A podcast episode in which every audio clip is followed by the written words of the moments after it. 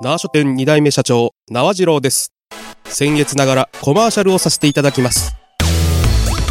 愛知県東海市縄町で40年、本の販売、クリーニングに宝くじもやってます。本の配達もいたします。宝くじで1億円も出ました。名鉄縄駅から徒歩15分。本屋なのに野菜まで売ってるよ。皆さん、ぜひお越しください。縄書店、縄書店。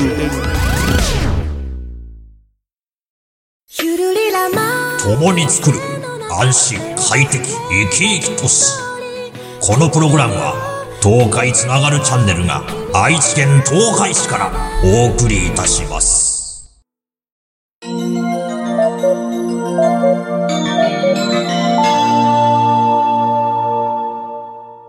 縄書店のこんな本あります。この番組は愛知県東海市の縄書店からお送りしております。第イエーイ27回。はい。はい。えー、縄書店社長、縄次郎と、アシスタントの藤持ではいす。、お願いします。よろしくお願いします。引き続き暑いです。暑いです。7月はいからスタートした夏アニメうん。見てますか？全然見てない。えそうなんだ。最近のアニメってあんまり見ないあ感のー、ちょじですかっとね、やっぱ忙しいのもあってね、いえ機会がないのかへ減っちゃってますね。でも本屋さんとしてはチェックしておかないとまあっていう。原作漫画のね、うんアニメとかは見たい気もしますけど。今、あの、異世界おじさんがすごくああ、はいはい。人気出てますね。異世界おじさんはいはい。うん。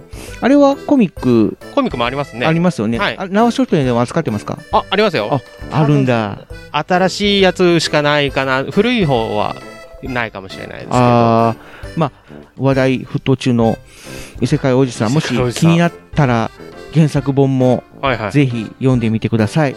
その際はぜひ、縄書店でのごはい 購入をということで、はい。他にもいろいろとね、まあ、まあ原作漫画のね、うん、アニメはいっぱいあるので。アニメもあるし、うん。今、なんかね、リコリス・リコイルっていうオリジナルアニメがすごく、あ、なんか話題になっててねなかなかやっぱり原作付きじゃないオリジナルアニメでここまで人気になるっていうのは、まあ、ね珍しいパターンなんですけども、もしかしたらこのまま伝説になるんじゃないかみたいなね、勢いで、そ今話そういう題沸騰中なんだけども、原案うん。を考えられたのが、うん。あの、弁当というああ、弁当。はいはい、漫画。は、ね、あの、アい。ニメ化、半額弁当を奪い合うそうそうそうそうそう。あのね、はいはい。うん、漫画を描いた。方がされて。て、で、ご本人もはいここまで人気が出るとは思ってなかったらしくて。今、なんかツイッターで。恐ろしいことになってると、え なんかこう、驚愕されてー、ました。けどもね。やっぱ話題になるとね、ドーンと。うんオリジナルアニメがここまでヒットするとは思ってなかったのかもしれないですけども。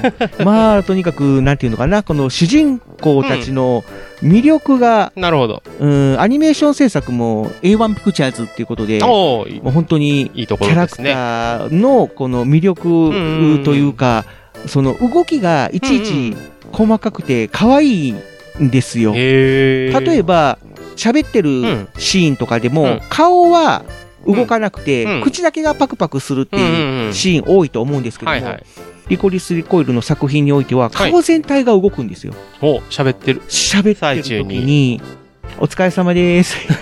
今、スタッフの方が帰られましたけど、はい、お疲れ様です。なんかね、こう喋ってる時でも、はいはい。この顔が小刻みに動いたりとか、うんうんうんもう目がパチパチしたりとはあか、はあはあはあね、こう、女の子らしくて可愛いという。ちょっとリアルさを追求というか。まあそうね、リアルな女子高生うのん。仕草みまあ、たいなのも。じーっとしてね、喋ってませんからね、ね普通ね。やっぱ作画クオリティが高いということもあって。はい。まあそんな感じの夏アニメ。いいじゃないまあですか。他にもね、面白い作品が今回結構多いみたいで。はいはいはい。うん、まあぜひチェックしてほしいですね。はい。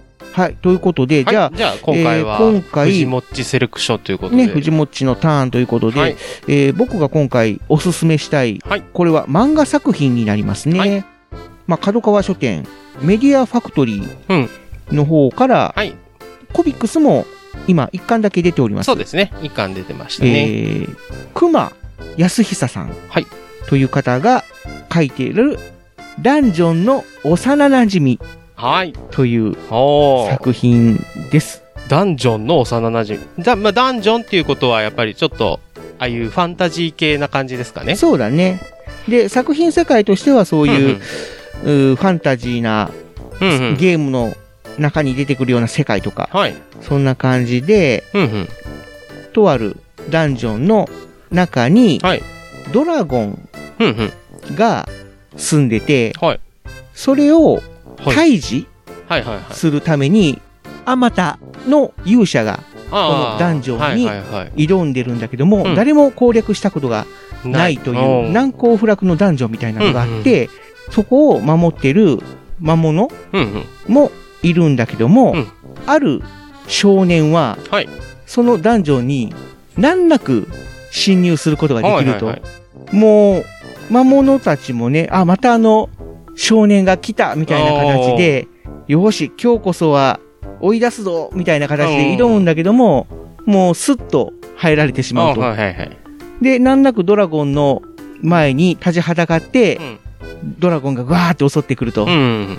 で、少年に向かってやってきたところ、はい急に可愛い女の子の姿にパッと戻って、よーみたいな。あ お、また来たのかみたあ、いな。なるほど。それやがーみたいな。ダンジョンにいる幼馴染に会いに来た実はみたいな感じなんですうね。ん。このドラゴンと。この少年は幼馴染だったということで、うんうんうん。そっからなんていうのか、ほんわかした日常系みたいな形に、ジャンル的には、ラブコメですかね。そうだね、ラブコメ、うん完全にラブコメだね。なるほど、なるほうんど。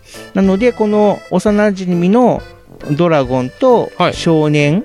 のこのじれったい もう帯にも、模様を、押し株見な見守り系ラブコメディって書いてありますからね。そうなんだよね。この魔物たちは、うん。ドラゴンの女の子がこの少年にほのかな恋心を抱いてるっていうのを察してはなるほど。いるんだけども、本人たちは、うんうん。いやいやいやと、ただの幼馴染だよと、まあ、そんな気まあまはあ遊びに来ただけだよという感じなんだけども、うんただ、このドラゴンの女の子は、この少年が。来るのをいつも、こう、そわそわと。待っているっていうような素振りも見せるし。からかったりすると、うんそ、そんなことはないみたいな形真っ赤になって照れたりするのを見て、癒されているという。尊いってやつ。まあまあまあ、ただ、う んなんかこう、じれったいみたいな、お前らいい加減くっつけよみたいな。感じを描きつつみたいな、そんな模様が繰り広げられているっていう。っぱ、こう、まだ、あまり関係性がほわほわしてる感じの二人を見るのが楽しいっていう感じなんですかね。まあね、だからそういう、派手なアクションとか、うんそういうのはあまりないうんうん。感じで、ただ、ファンタジーな世界なのでね、うんうんまあ、たまにそういうストーリーもあったりはするんだけども、基本的にはこの幼馴染の少年とドラゴンの、うん。なんだろう、ララブコメというか日常的な、まあラブコメって言っても常にこうベタベタしてる感じではなくて、基本的には本当にこう、幼馴染の延長として、ただか。うん。一緒にゲームしたりとか、まあだから 友達なんだけど。ちょっとドラゴンの方が意識してるっていう感じの、まあそうだね、になってる感男の子もまあもちろんその女の子に会いうにん。来たいから来てるわけであって、普通の人間では来れないうんうん。場所なんだけどうんも、頻繁に来る。ことによって、そういう攻略うんうん方法みたいなのも熟知してるみたいな感じで、なるほど。もう難なくこのドラゴンの元に来ることができるみたいな。まあでも、幼馴染っていう、言いますけど、人間とドラゴンですよね。そうなんだよね。基本的には人間とドラゴン。どういう感じで幼馴染っていう感じになるんですかね？それはそうですね、この漫画を読めばわかるんだけども、まあそこまで喋っちゃうとネタバレになっちゃうんで、もしそれが気になる方は、作品を読んでみてくださいということで。これなんか見守ってる奴ら何人ぐらいんですか？基本的には4人あかな。で、えーワーウルフ、うードワーフ、で、ハーピー、。ケンタウロス、みたいな感じかな。うんうんなんか俺、ちらっと見ましたけどね。うん。で、やっぱり少年、うん一応もう冒険者っていうはいはい。肩書きにはなっているんだけども、はいこのバン君っていう男の子、まあ、やっぱり相当な手だれで、はい。剣の腕も立つということで、かっこいい感じで描かれる時もある感じなんだけども、あ、まあこの女の子もね、普段はこういうドラゴンの格好をしてるはいはい。んだけども、この少年がやってくると、うんうん可愛い女の子の姿になるという。そうなんですね。この、よく来たな、少年よって、現れるのは、この本当に第1話の冒頭のシーンで、この、バーン君が、魔物たち4人が一生懸命頑張るけども、難なく突破されて、ああ、また、ドラゴンのところに行かれてしまった、みたいな形で。あ、ボイスコミックもあるんですね。あ、そうなんだよね。まあ結構やっぱり話題になってね。作品的には1巻しか出てないんだけども、もうすでにボイスドラマも公開されていて、キャラクターボイスは、このドラゴンの女の子の声が、桜あやねさん、あやねる。で、えー男の子の声は、松岡さんですね。松岡義嗣さんですね。松岡義嗣はい。さん。だから、あの、キリトくんですね。あーまあ、というかのこの二人としては、二人としては。五等分の花嫁ああ、なるほど。の四つ葉とはいはいはい。風太郎。のコンビがやっているということで。まあ、それで想像できるとは思うんだけども。まあ、僕もこのボイスドラマを聞いて、うんおっと思って、この作品を知ったという。うん。なるほどう。ん。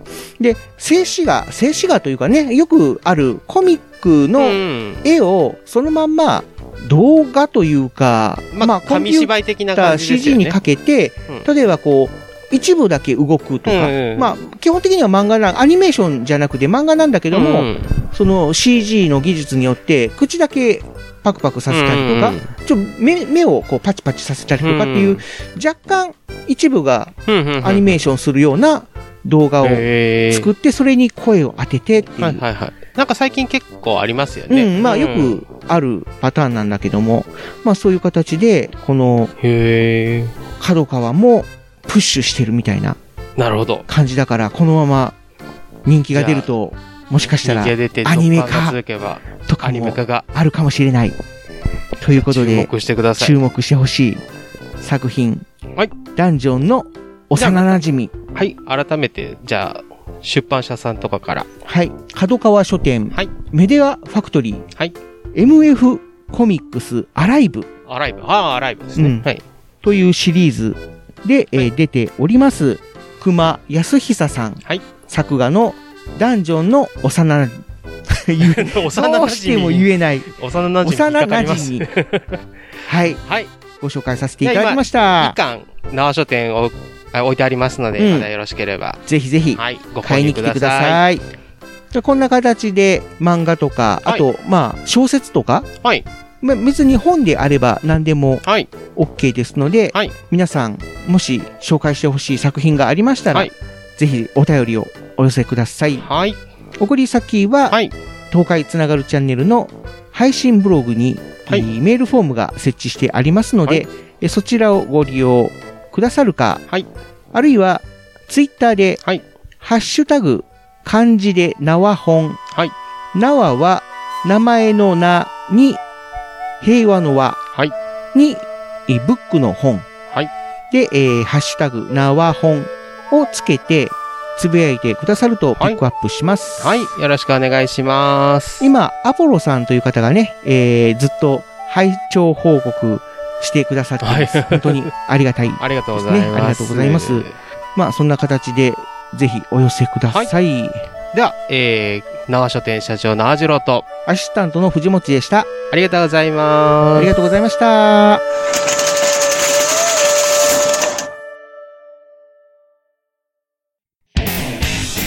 皆様こんにちは。あがりおかほです。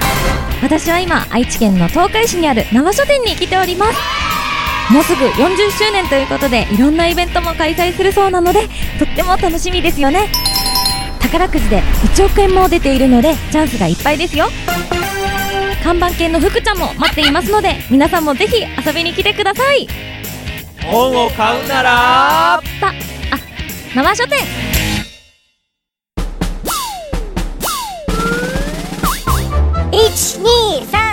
1234東海つながる。何それ？東海つながるチャンネルだよ。愛知県東海市からポッドキャストで配信中。みんな聞いてね。